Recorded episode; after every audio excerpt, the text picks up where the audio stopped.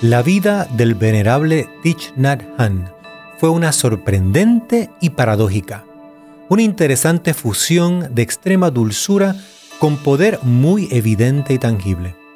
Este venerado monje zen, maestro y poeta, trascendió su plano terrenal el pasado 22 de enero del 2022 en su Vietnam natal, a la edad de 95 años. Fue un gran maestro de la maravillosa práctica de la meditación atenta al caminar.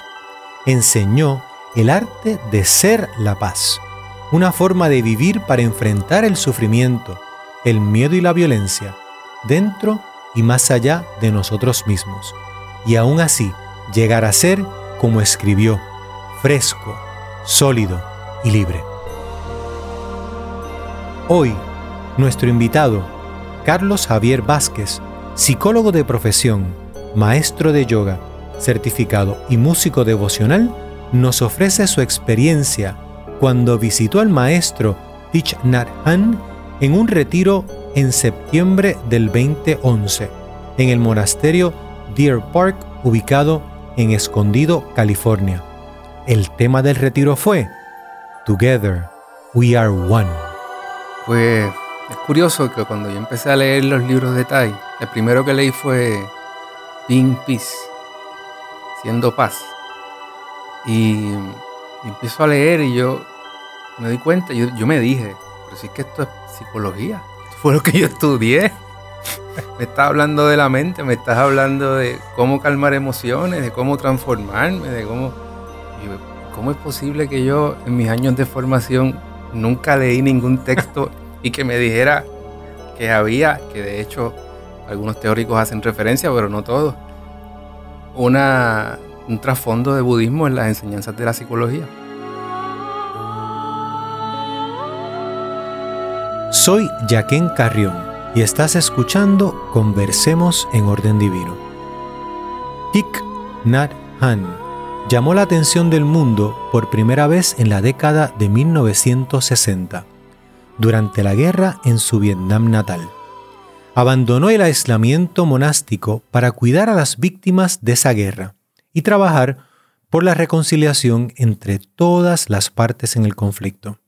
Llamó a esto budismo social o de compromiso. Fue expulsado de la, en la posguerra porque se había negado a tomar partido incluso cuando trabajaba por la paz.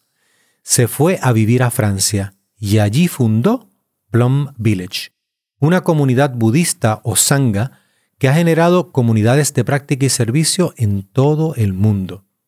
Sus alumnos lo llaman Tai, la palabra vietnamita para maestro, y él atrajo multitudes de miles cuando habló.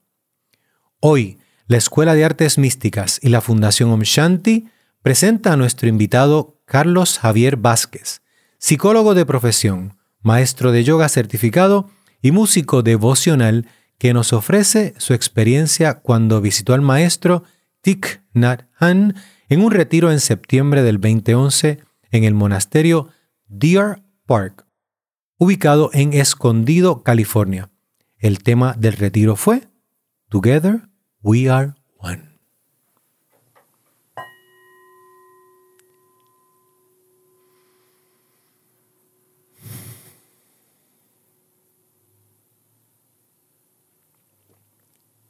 Bienvenido Carlos a Conversemos en Orden Divino.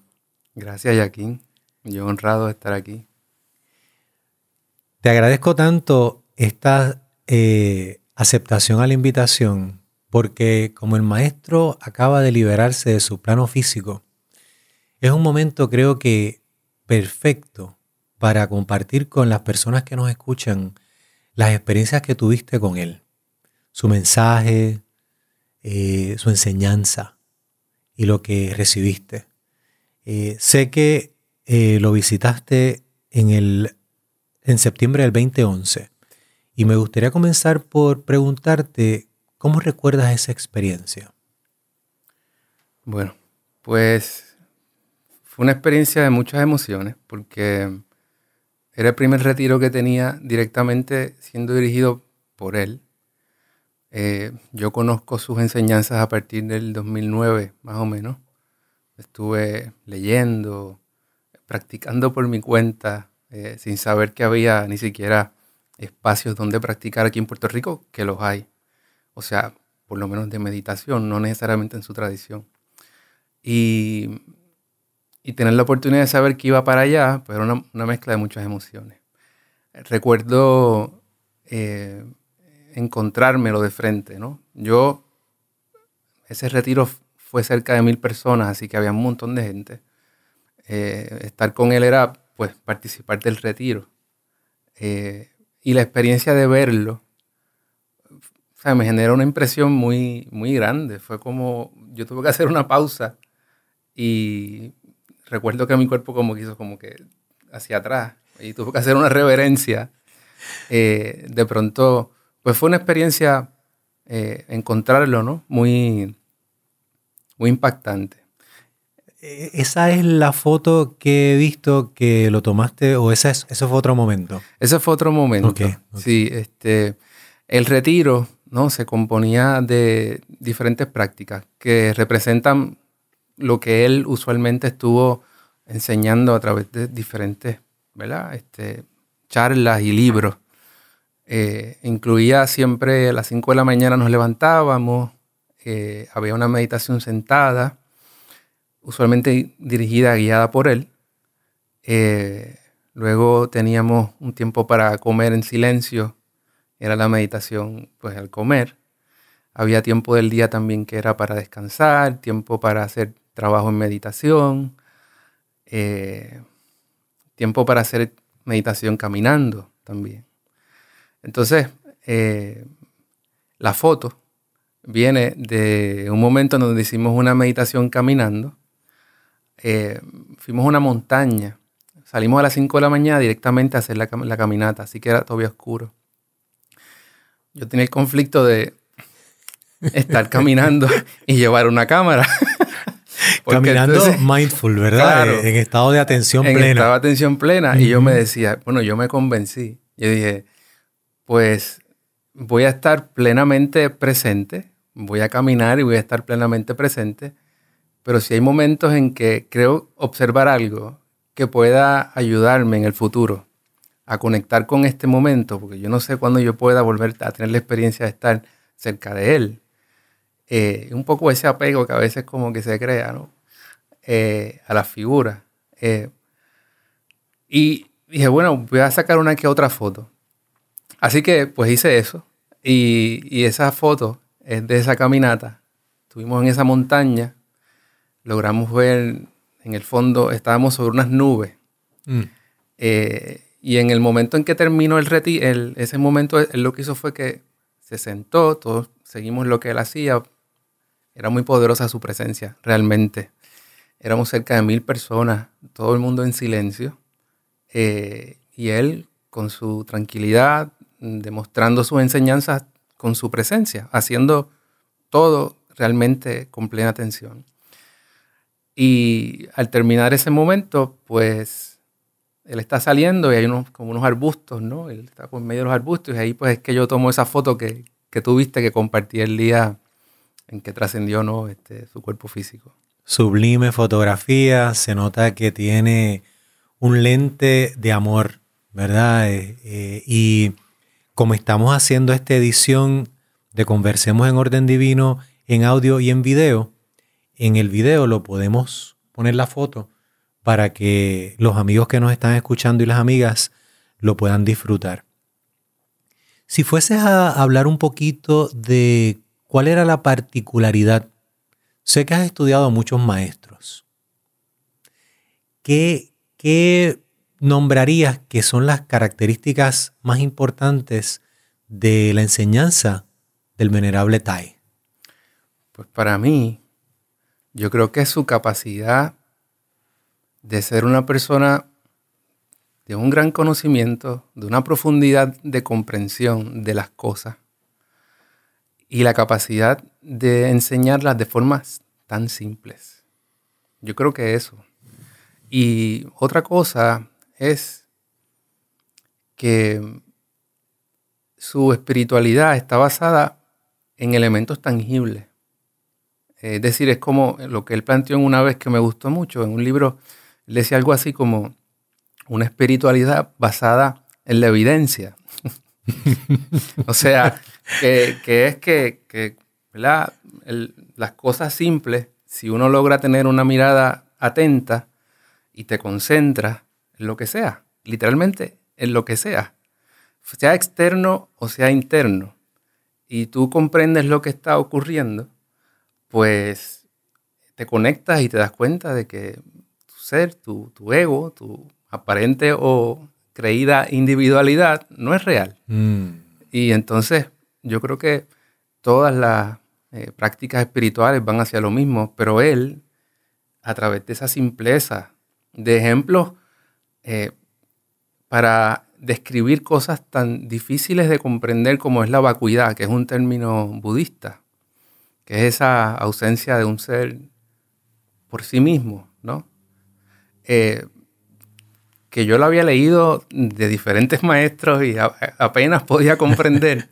y de pronto él decir, bueno, pues, eh, una flor de loto, ¿no? Este, no puede existir si no hay lodo, si no hay fango. Y la flor está porque el fango está. Eh, y así el agua y todos los otros elementos que precisamente la ciencia, que es una herramienta humana que nos permite, de verdad, científicamente acercarnos a la realidad, pues es esa misma mirada. Este, así que yo creo que, la simpleza eh, es lo que yo creo que describe o me, más me llama la atención de su peculiar forma de, enseñar. Yo añado que dentro de esa hermosa profundidad, ¿verdad? Para explicar conceptos tan complejos de una manera tan sencilla, su compromiso social, ¿verdad? Eh, el, momento donde Thich Nhat Hanh decide abandonar el monasterio, si nos ponemos un momentito en esa perspectiva, Vietnam estaba siendo atacado en medio de una guerra muy difícil y él decide que él quiere llevar el budismo como una herramienta social, ¿verdad? Y ahí es que escribe ese famoso y singular libro El milagro de la atención plena, The Miracle of Mindfulness, uno de 51 títulos que llenaron un, caudal de sabiduría. Específicamente este lo hizo para monjas y monjes jóvenes que se enfrentaban a la muerte todos los días en su ciudad natal. Eh, y nosotros vivimos momentos muy difíciles en Puerto Rico, en Estados Unidos, en el mundo, pero estar en un lugar de guerra sabemos que es altamente ansiolítico, ¿verdad? O sea, de tensión. Y él decidió aplicar las herramientas del budismo para esa práctica social. Y para mí, eh, eh, es, en combinación a lo que dijiste, una de las cosas más sublimes de la enseñanza del maestro Thich Nhat Hanh. Continuamos en breve aquí en Conversemos en Orden Divino. Tôi bưng mặt trong lòng hai bàn tay. Có phải để khóc đâu anh? Tôi bưng mặt để giữ cho ấm áp sự cô đơn. Hai bàn tay chở che, hai bàn tay nuôi dưỡng, hai bàn tay ngăn cản sự ra đi hờn dỗi của linh hồn. I hold my face between my hands. No, I am not crying. I hold my face between my hands to keep my loneliness warm. Two hands protecting, two hands nourishing, two hands to prevent my soul from leaving me in anger. Continuamos aquí en Conversemos en Orden Divino entrevistando a nuestro invitado, Carlos Javier Vázquez. Él viene a contarnos acerca de la experiencia de estar con el maestro Thich Nhat Hanh, quien transformó lo que había experimentado de caos y derramamiento de sangre en su propia vida en la capacidad de hablar, con igual franqueza y compasión, de los muchos conflictos y desconciertos de la vida contemporánea. Dirigió la declaración budista a las conversaciones de la paz en París en el 1969 y Martin Luther King Jr.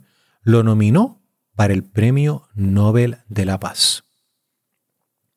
Te contaba durante la pausa de una hermosa anécdota que escuché de una policía de la ciudad de Nueva York, quien tomó un retiro con Thich Nhat Hanh y al final eh, le dijo al maestro, pero maestro, ¿cómo yo voy a andar con un revólver? Si hemos estado hablando de abrir el corazón, de la atención plena, eh, no entiendo cómo voy a integrar eh, estas dos cosas tan discrepantes. Y el maestro le dijo que al contrario, que qué mejor que una persona con atención plena para tener un revólver.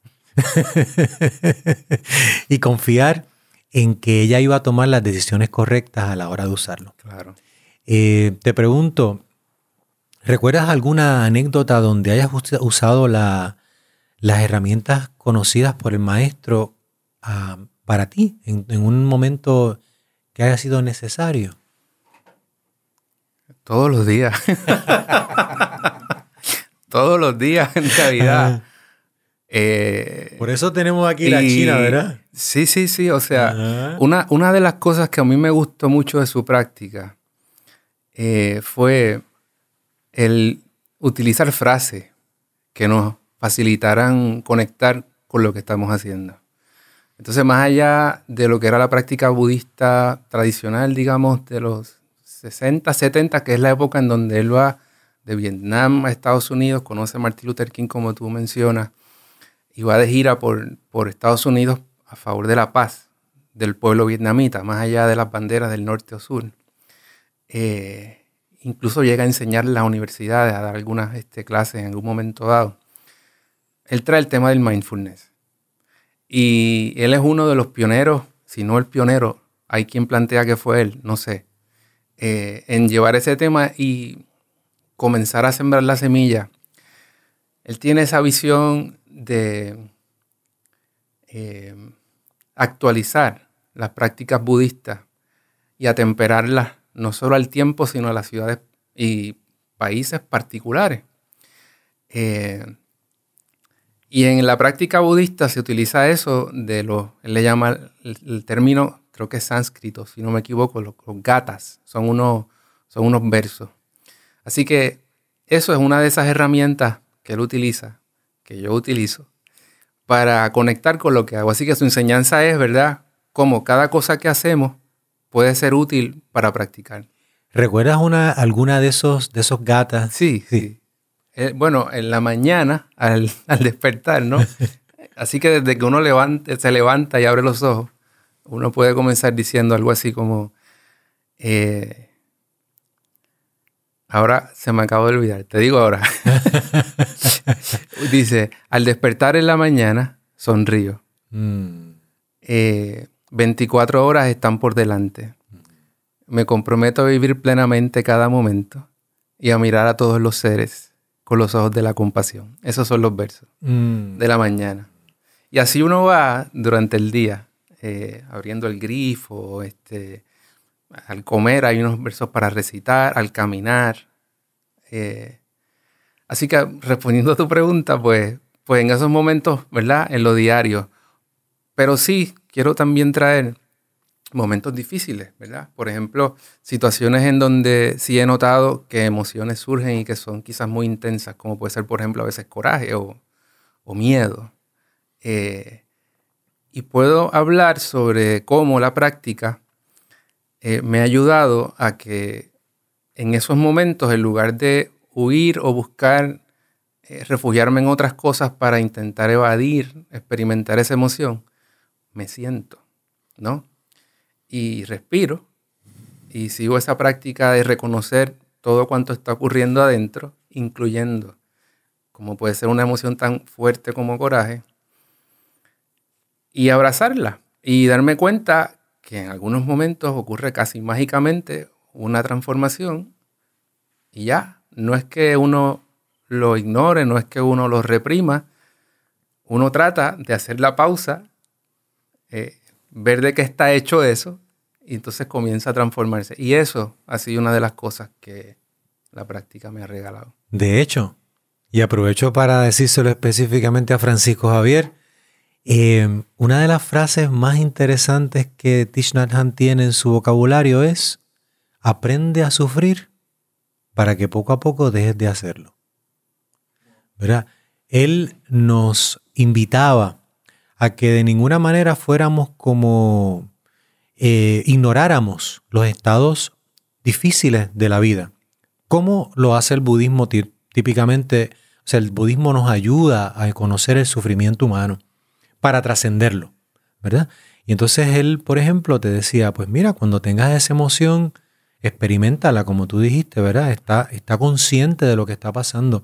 ¿Qué sucede en tu cuerpo? Te da calor, se te calientan las orejas, eh, te pones con el ceño fruncido, trincas la mandíbula y, experimenta eso en su totalidad. Y así, gradualmente, vas a poder ser más el observador que simplemente una persona en, en medio del coraje y vas a poder dejar que se transforme. De hecho, ahorita abrí el libro que nos provee la maestra Shanti, Buda viviente, Cristo viviente, de Thich Nhat Hanh, de uno de esos 52 libros, y específicamente lo abrimos donde dice, la comprensión transforma. Exactamente. Transforma estados de ira en estados de aceptación, estados de coraje en estados de compasión, ¿verdad? Y, el maestro tenía muchas formas prácticas, como tú dices. Eh, ¿Quieres compartir algo de los ejercicios de respiración? ¿Te refieres a...? Los 16 este, métodos hábiles de la respiración consciente. Eh, sí, bueno, en resumen, los 16 métodos son una enseñanza directa del Buda. Es un sutra. Creo que se llama Satipatthani, si no me equivoco. Eh, y entonces en ese sutra el Buda explica cómo uno acercarse eh, primero a la respiración, después al cuerpo. Es decir. La práctica va en la dirección de ir a algo que es bastante básico, que está ahí, que es accesible y de lo cual dependemos para vivir, que es respirar, ¿no? Eh, y que nos puede servir de ancla. Entonces es ir desde, primero observar, cuando inhalas, reconocer que estás inhalando. el cuando, primer sutra, Cuando exhalas, reconoce que estás exhalando. Después puedes ir quizás a la calidad de esa respiración, si es lenta, si es rápida, si es profunda, si es ligera. Eh, y por ahí va, ¿verdad? Porque son 16 y tampoco no me lo sé completo en orden. Pero, pero uno va a la respiración, uno va al cuerpo. Al cuerpo. Eh, luego de uno estar observando también el cuerpo, que ahí el yoga me ayudó muchísimo, porque esa conexión con el cuerpo, el yoga la profundizó. Luego emociones, ¿no? Pensamientos. Y si no me equivoco, ¿verdad? Porque es lo que recuerdo. Entonces el final de esa cuarta parte de los 16 va con la intención de mirar entonces esa ilusión ¿no? que tenemos del yo y, y cómo al final pues termina siendo algo que pues que es solo eso, una ilusión, ¿verdad? Una eh, hay un interser, que es otro término que él acuña. ¿no? Él habla de que hay el yo o el being, ¿verdad? Eh, en inglés, está el non-being, son las famosas dualidades, ¿verdad? Que estamos eh, inmersos en ellas. Eh, pero en realidad esos son conceptos, son formas de acercarnos a la realidad. Pero si miramos profundamente, pues nos damos cuenta que en realidad esos son esos conceptos. Así que en realidad no hay un non-being, no hay un being, hay un interbeing, ¿no? Ese es el concepto que, que él trae. Y esa última parte de la meditación va como que más en esa dirección. Una de las, de las meditaciones que más me gusta del maestro Tai es la meditación de caminar de forma consciente. Mindful walking, ¿verdad? Donde podemos prestar atención a cada paso que estamos dando, cada momento que estamos moviendo nuestro cuerpo.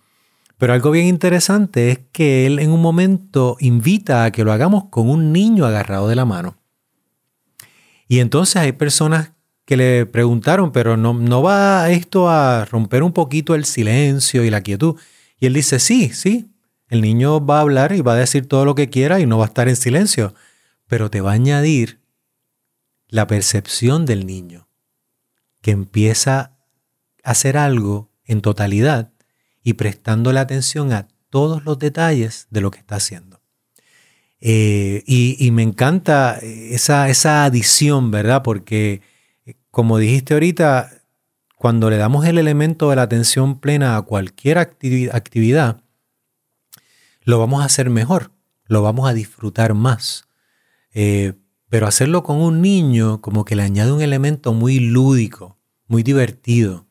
¿Has tenido la capacidad de practicar mindful walking, la caminata atenta? Sí, este, tanto en los retiros, eso es la parte fundamental del retiro. La invitación usualmente es a, a conectar con el movimiento, ¿verdad? Y con la respiración. Así que es también una invitación a reconocer que esta práctica no se limita a estar sentado en un cojín. Eh, eso es una parte de eso, eh, pero no es lo único.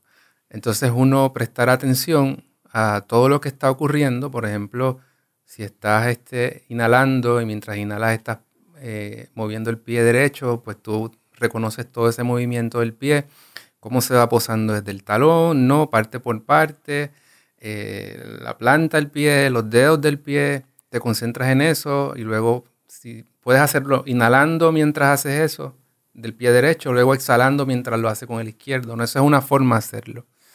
Y te concentras en eso.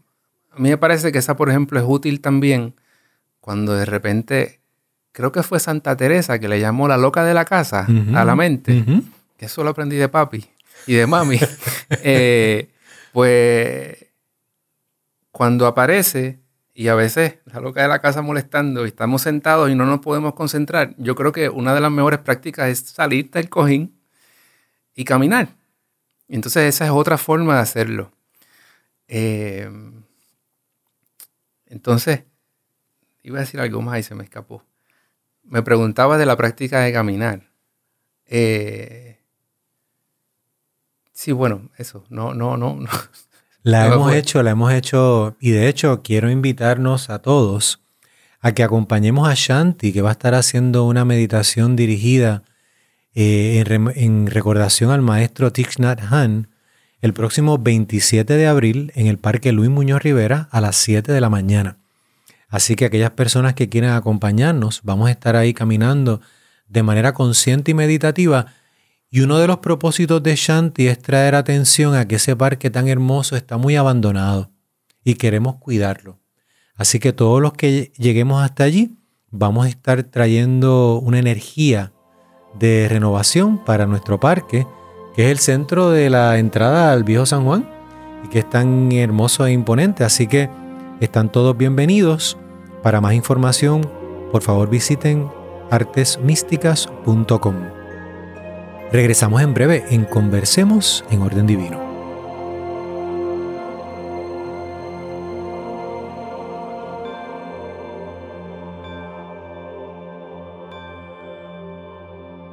La Escuela de Artes Místicas y la Fundación Om Shanti te invitan a que visites nuestra página artesmísticas.com para que conozcas de nuestras actividades y servicios.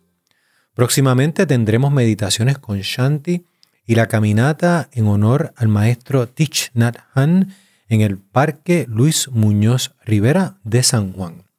Así que te invitamos a que conozcas nuestras clases de yoga semanales, nuestros cursos y certificaciones para maestras y maestros de yoga y nuestros cursos para licenciatura en masaje terapéutico. Todo esto en artesmísticas.com. Y hoy tenemos de invitado a Carlos Javier Vázquez, psicólogo de profesión, maestro de yoga certificado de la Escuela de Artes Místicas, que nos, nos disfrutamos mucho esa certificación, ¿verdad? Y los talleres que has ido posteriormente, y también músico devocional. Y ahora nos gustaría hablar un poquito acerca de ti y de cómo esas enseñanzas del maestro Tai han influenciado quizás tu desempeño profesional como psicólogo? Ya. Pues es curioso que cuando yo empecé a leer los libros de Tai, el primero que leí fue Being Peace, siendo paz. Y, empiezo a leer y yo me di cuenta, yo, yo me dije, pero sí que esto es psicología, esto fue lo que yo estudié. Me estás hablando de la mente, me estás hablando de cómo calmar emociones, de cómo transformarme, de cómo... Y, cómo es posible que yo en mis años de formación nunca leí ningún texto y que me dijera que había, que de hecho algunos teóricos hacen referencia, pero no todos, una, un trasfondo de budismo en las enseñanzas de la psicología. Yo pienso que de las cosas más importantes que me regala las enseñanzas de él en la cuestión profesional tiene que ver con el trabajo que me toca hacer a mí conmigo. Mm. Porque, pues, ¿de qué otra forma puedo yo, no? Este, tratar de acompañar a alguien en un proceso si yo no trabajo conmigo. Entonces, no fuera, no es que eso no se fomentara mientras yo estudié. Eh, sí se hacía y había unos módulos y te invitaban a hacer unos ejercicios de introspección y conocer y tal. Pero las enseñanzas de Tai siento que ese concepto de la atención plena fue fundamental. Porque, porque me permitía observar desde una mejor distancia eso que antes intentaba observar con las herramientas psicológicas tradicionales. Eh, que realmente podía comprender y podía, por ejemplo, en un proceso de psicoterapia, notar mientras estoy con la persona, no solo reconocer la presencia de esta persona y ahora con esta mirada de que esta persona no es solo una persona, esta persona es producto de una herencia, de una cultura, de un contexto particular, de una clase social X, con eh, un sufrimiento que yo no voy a comprender porque solo es de él, pero trato de acompañarlo a la vez que entonces observo cómo me siento yo en ese proceso. Y cómo de la forma en que estoy eh, reaccionando en el proceso, tengo que velar eso, tengo que observar eso, cuántos prejuicios se despiertan, eh, cuántas emociones que esta persona está experimentando, yo he experimentado y me toca quizás una fibra de algo que todavía no he manejado adecuadamente. Es decir, que esa mirada de atención plena en el proceso de psicoterapia, a mí fue un súper regalo, mm. tú sabes, mm. un súper regalo que todavía, a día de hoy, eh, pues trato de seguir profundizando. Y esa es una de las herramientas que más usa el maestro, ¿verdad? Y el budismo en general, cómo nosotros podemos ver el sufrimiento del otro, ¿verdad? y asociarnos desde esa perspectiva.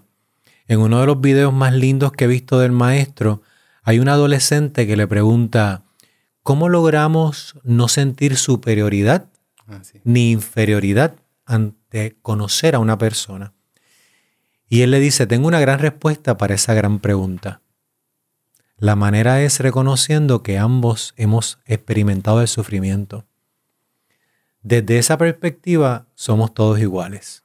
Mm. Así que no hay nadie superior ni hay nadie inferior. Que en este libro se habla y se repiten las palabras de Jesús, ¿verdad? Quien esté libre de pecado, tire la primera piedra. En otras palabras, todos nos hemos equivocado, así que estamos en el mismo plano, en el mismo nivel todos.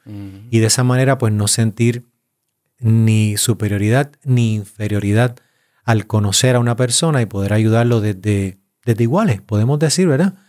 Así que me imagino que, te viene, te, es muy útil para esa, para esa práctica profesional. Otra cosa que me ayuda es eh, una de las prácticas que se hacía en el, que hace él mucho en los retiros, eh, es tomar el té conscientemente, ¿verdad? Entonces, eh, yo trato de, entre mis sesiones, hacer pausas, ¿no? aunque sean leves, aunque sean breves. Entonces, termino una sesión y aunque sea un minuto, yo ando con mi té, una taza, ¿verdad? Entonces hay un gata para eso, ¿no? unos versos que son esta taza de té entre mis dos manos, la plena conciencia perfectamente sostenida, mi cuerpo y mi mente habitan el aquí y el ahora. Entonces... Lo, puedes repetir otra vez porque tiene, tiene tantas cosas lindas. Ya, eh, dice, esta taza de té entre mis dos manos la plena conciencia, perfectamente sostenida, mi cuerpo y mi mente habitan el aquí y el ahora. Gracias, Tai, por esa, ese recordatorio de ese gata, ¿verdad? Que, que nos invita a la conciencia plena. Y cuando lo repites, recuerdo el poema que escribió, ¿verdad?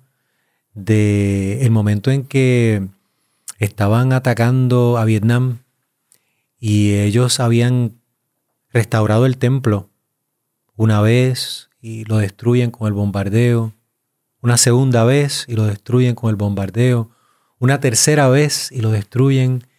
Y no solamente es el miedo a morir, sino que también la destrucción del templo. Y a la cuarta vez, creo, escribe un poema muy lindo que se titula Em, eh, I am not the face. no eh, recuerdo el título. Sé que tiene que ver con, con abrazar el, el- la Mm. ira, ¿no? El enojo. No me acuerdo el título ahora. Y al igual que ese gata, él dice, sostengo mi rostro entre mis dos manos para que no eh, se huya en el coraje, sino para cobijarlo. Eh, Esa imagen me, me gusta tanto porque todos hemos mo- pasado momentos de, de coraje y si pudiésemos por un momentito nosotros mismos sostenernos entre nuestras propias manos y cobijar nuestra alma para que no siga hacia el coraje y la ira y todo lo que sabemos y hemos vivido que no funciona, eh, pues qué mucho podemos hacer por evitar entonces la violencia, el sufrimiento y las consecuencias del mismo. Esa mirada de amar al enemigo, ¿no? Lo mismo que decía Jesús, ¿no? En el caso de, de ese evento eh, Ujú. del bombardeo, ¿no? Este, ser capaces de, de reconocer que si hubiésemos nacido en las circunstancias particulares de otras personas, eh, quizás hubiésemos actuado de formas también este, similares, ¿no? Destructivas. Y eso nos permite esa comprensión, ¿no? Nos permite lo que él diría después generar pues la compasión, ¿verdad? Entonces eso ayuda a transformar. La manera tan pacífica y amorosa y compasiva que él habla de los Estados Unidos también es una demostración muy clara del trabajo espiritual. O sea, él continuamente él habla de lo mucho que los norteamericanos que fueron a Vietnam, que estuvieron en la guerra, sus familias, sus hijos, sus esposas han sufrido. Y es bien bonito porque casi siempre en un conflicto la persona que habla está desde su perspectiva, ¿verdad? Eh, pero él habla de ambas perspectivas y de todos los, que estuvimos envueltos en ese proceso y tuvimos algún sufrimiento, que en Puerto Rico hay muchos veteranos de la guerra de Vietnam. Así que demuestra con sus palabras la profundidad de su mensaje. Él incluso llevó eh, veteranos de Vietnam, ¿no? A, a su retiro. Eh, él, un monje vietnamita, ¿no? Eh, otra cosa, y, un poco para ayudarles, ¿no? Ese es el grado de compasión y de comprensión que tenía, eh, más allá de lo que uno puede ver, ¿verdad? Yo usé el término enemigo, pero eso es un término también de, de división, ¿no? Eh, el retiro que fui, ¿no? Se llamaba Our Beloved Community. No, eh, Together We Are One, pero tenía un subtítulo. El subtítulo era Nurturing Our Beloved Community, que es un concepto de Martin Luther King Jr. Él, él narra que en un momento dado, eh, eso de él ir a los Estados Unidos y establecer las comunidades, incluso los, los- los monasterios, lo hace por él, por Martin Luther King Jr. Martin Luther King Jr. le llamaba a su comunidad Our Beloved Community. Lo que él llama sangas, ¿no? Que son las comunidades espirituales en el budismo. Entonces él, a modo de honrar a la figura de Martin Luther King Jr., y nutrir esa comunidad. funda los monasterios en los Estados Unidos y las comunidades. Es como la paradoja, ¿verdad? Así suele pasar, ¿no? O sea, es por la guerra que sucede esto. Es como uno, uno mira cómo, qué interesante, ¿no? Las vueltas que dan y cómo se dan ciertas condiciones que a veces son trágicas, pero a raíz de eso se dan también unas transformaciones Unos importantes. milagros. Claro. Un milagro que escuché de una de las personas que visitó uno de los retiros es un policía eh, norteamericano que relata eh, que su encuentro con Thich Nhat le permitió trascender el coraje que sentía con su papá ante la muerte de su mamá y el papá decidió aislarse por completo en su casa y no, no le abría la puerta a nadie. Y como él había ido al retiro, él entendió el dolor que estaba pasando su padre al quedarse sin herramientas para expresar sus emociones y esa decisión tan severa de aislarse por completo, cerrando la puerta de su casa y no permitiendo que ninguno de sus hijos, incluyéndolo a él, entrara. Y una vez al mes aproximadamente él iba y le llevaba unas flores a su papá y se las ponía en la parte de afuera de la casa para que el papá las pudiera encontrar en la mañana. Y al sexto mes, el papá los dejó entrar. Y dijo que una de las cosas más lindas que recibía eran las flores que su hijo le traía. Eh, y su hijo expresó que si no llega a haber conocido al maestro, nunca hubiera tenido esa capacidad de entender el dolor de su padre. Hubiera decidido que era un egoísta al aislarse y no estar con ellos y otras cosas, y que la visión de Thich Nhat del sufrimiento le había permitido entonces entender por lo que su padre estaba pasando. Hay una de las enseñanzas también que él fomenta mucho y las prácticas tiene que ver con eh, reconocer en uno la presencia del papá y la mamá, ¿no? Es decir, que también es una ilusión pensar que, me alejo, que, que, no quiero saber de ti, que pues eso es un mecanismo, es una respuesta emocional, pero no te puedes desprender de el 100% de tus células, que son las que vienen 50 de mamá y 50 de papá, ¿no? Este, y entonces hay una práctica de meditación que es el uno observar, no me acuerdo el orden, creo que empieza primero observando al, al niño en ti, pequeño niño a los 5 años, frágil, vulnerable, y contemplas eso. Luego invitas a papá pero a papá de cinco años, mm. vulnerable, frágil. Y luego invitas a mamá de cinco años, vulnerable, frágil. Eh, y luego están contigo ahí, ¿no? En ese proceso. Pero desde esa mirada que es la niñez, ¿no? Que, no está cargada de, lo que viene después. Y esa práctica eh, es muy transformadora, yo creo. A mí, él la hizo en el retiro, de hecho. Pausamos y continuamos escuchando estas prácticas de transformación por Carlos Javier Vázquez hablándonos del amado maestro Thich Nhat Hanh.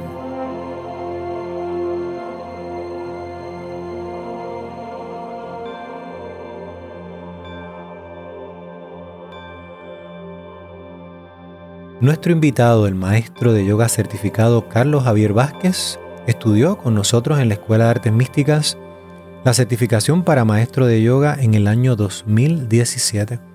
Y nos encantaría saber cómo ha abrazado la práctica de la yoga como parte de su disciplina y también como parte de los ofrecimientos que brinda como psicólogo de profesión.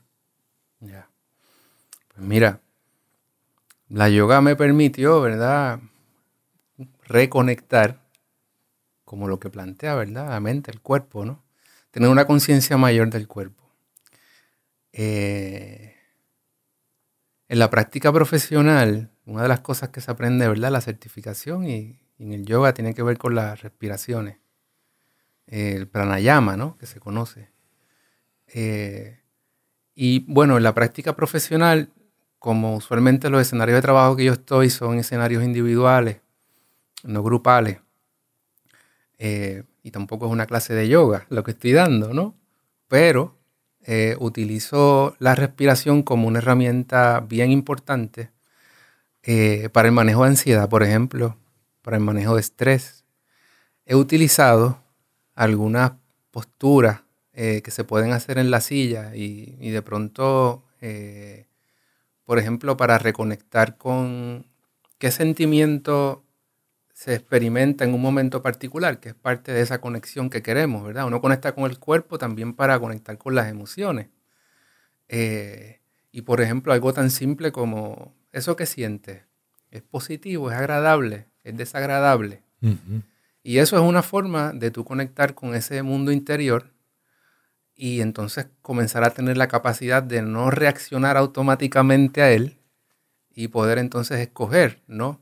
Eh, salidas más creativas, más saludables. Y el yoga eh, me brindó, ¿verdad? Esa herramienta eh, de esa conciencia física que sabemos luego, ¿no? que digo luego yo que, que investigué, ¿no? Después que empecé, que cogí el, cogí el curso, cómo se ha demostrado, eh, por ejemplo, para trauma, ¿no? Particularmente, eh, porque el trauma es una experiencia, aparte de psicológica, pues también es, física. Fisiológica, sí. Eh, decía Van der Kolk, ¿no? Que hablaba de que... Vincent Van der Kolk, sí. Que habla de... de the body, keeps, the, score. Sí. The body keeps the score. El cuerpo mantiene un récord de las experiencias de trauma y solo a través del cuerpo pueden ser liberadas. O sea, podemos comprenderlas a un nivel, a nivel mental, pero necesitamos una experiencia que nos sustituya ese, esa sensación desagradable por una positiva, segura, especialmente, ¿verdad? Confiada y, plena. Eh, a mí me encanta el dicho popular que dice, respira profundo cuando tengas un mal humor, porque me parece tan sabio y tan sencillo, ¿verdad? Eh, obviamente en la yoga trabajamos un poco profundizar en qué está pasando cuando uno respira profundo, preparamos el cuerpo para que respire, pero en esencia son dos caminos al mismo momento presente. La yoga es una herramienta que en las palabras más sencillas es una conexión contigo en el aquí y en el ahora. Lo que dice Patanjali no se, no se diferencia mucho de lo que dice el Buda.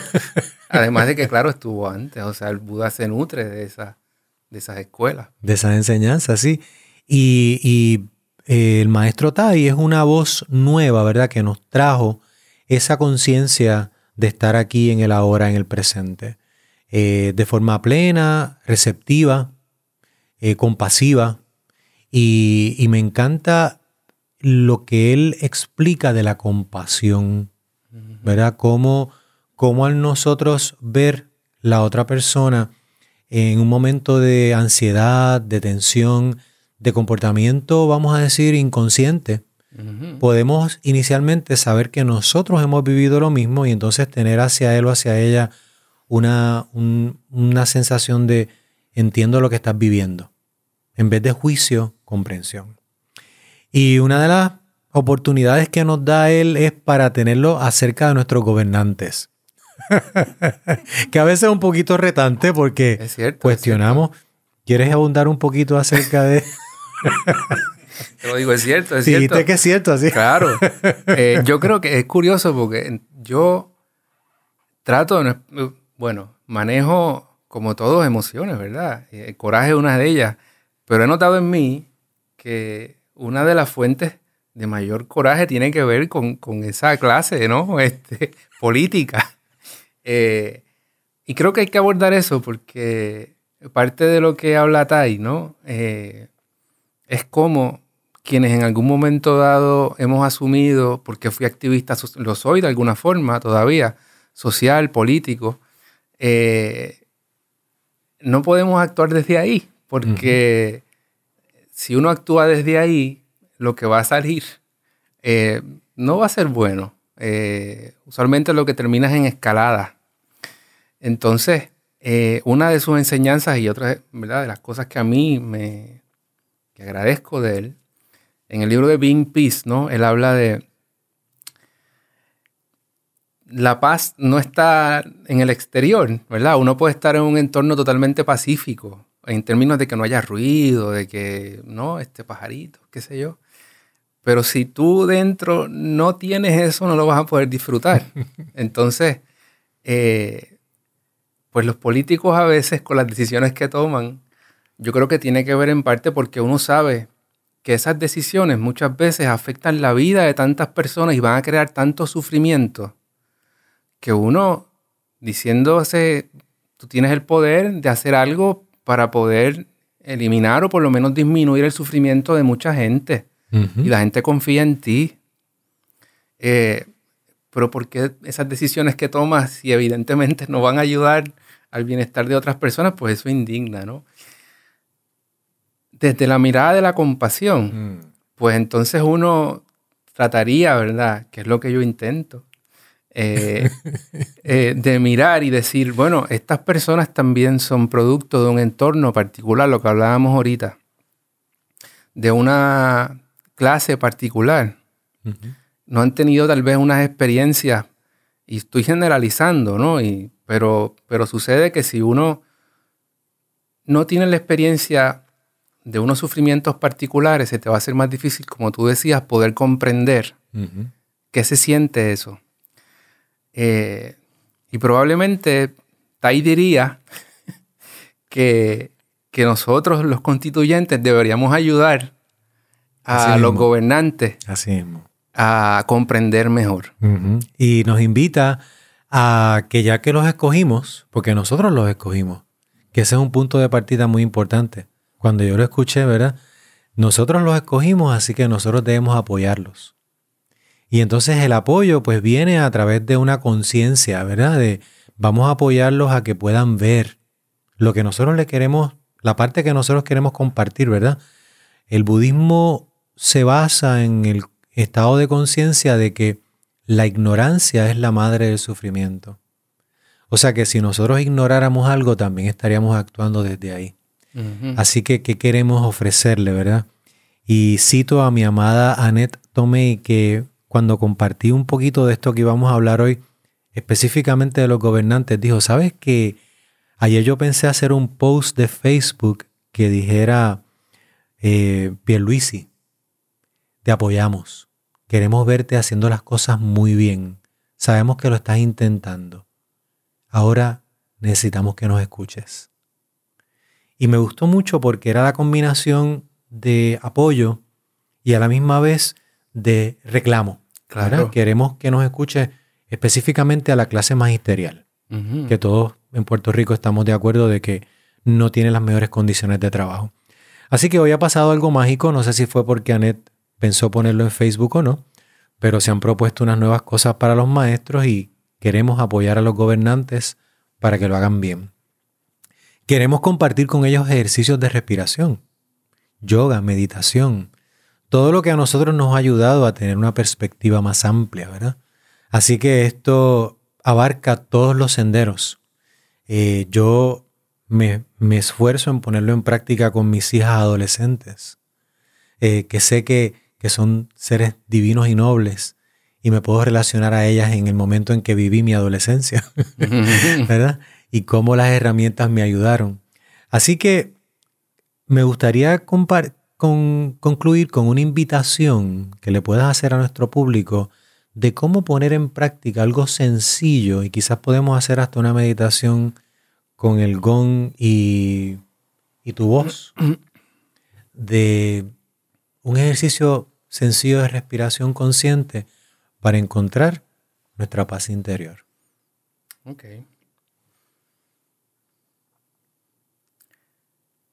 Quiero, antes de tocar la campana, eh, ofrecerles también un gata sobre el sonido de la campana.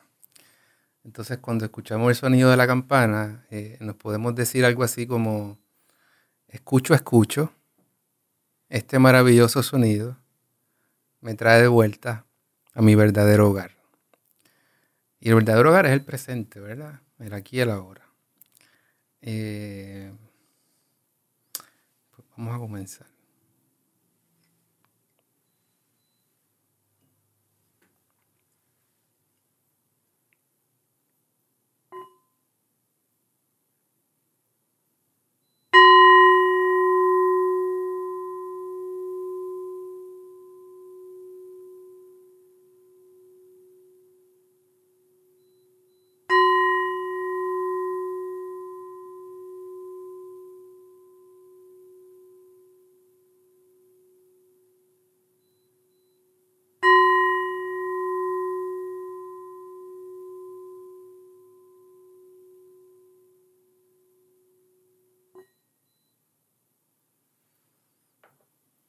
Inhalando, sé que estoy inhalando. Exhalando, sé que estoy exhalando. Y si al inhalar y al exhalar te sientes cómodo o cómoda, y lo puedes hacer, puedes cerrar tus ojos si no, si estás haciendo alguna otra actividad, simplemente presta atención a esa actividad lo más consciente que puedas. Mientras inhalas, sigues tu inhalación. Mientras exhalas, sigues tu exhalación.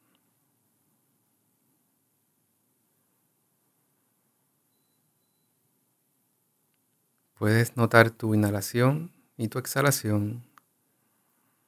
Y tal vez puedas mirar con curiosidad todo el trayecto mientras inhalas y mientras exhalas. Como si la respiración fuera un bebé que requiere tu atención. Con curiosidad, con atención.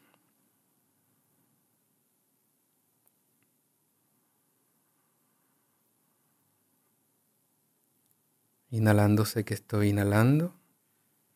Exhalándose que estoy exhalando.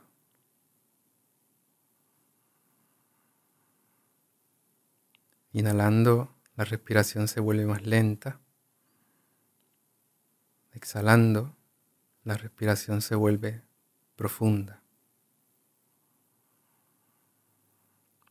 Lenta, profunda.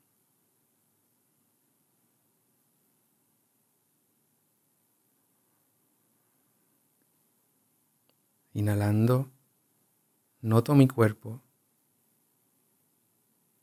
Exhalando, relajo mi cuerpo.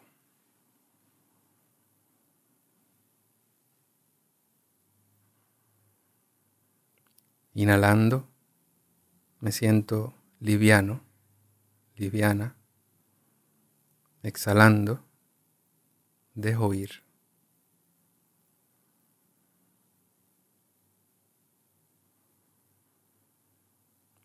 Inhalando, Sé que estoy en el momento presente. Exhalando un momento maravilloso.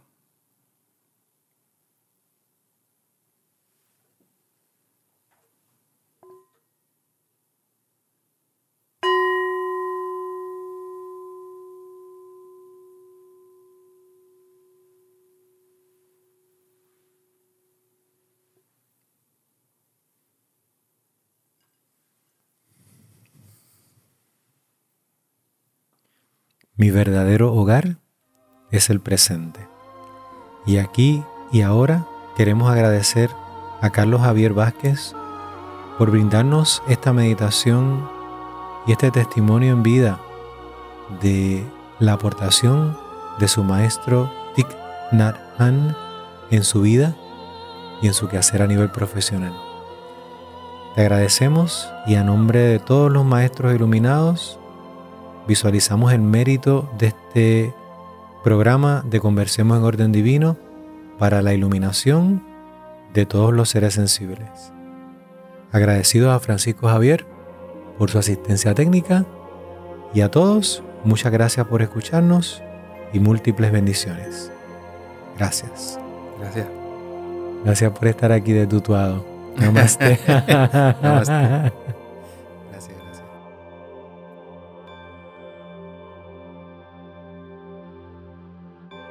Conversemos en orden divino. Programa educativo con entrevistas de interés a personas que, como tú, alcanzan el bienestar y la paz en sus vidas mediante efectivas técnicas de meditación, el masaje terapéutico y la ciencia yoga.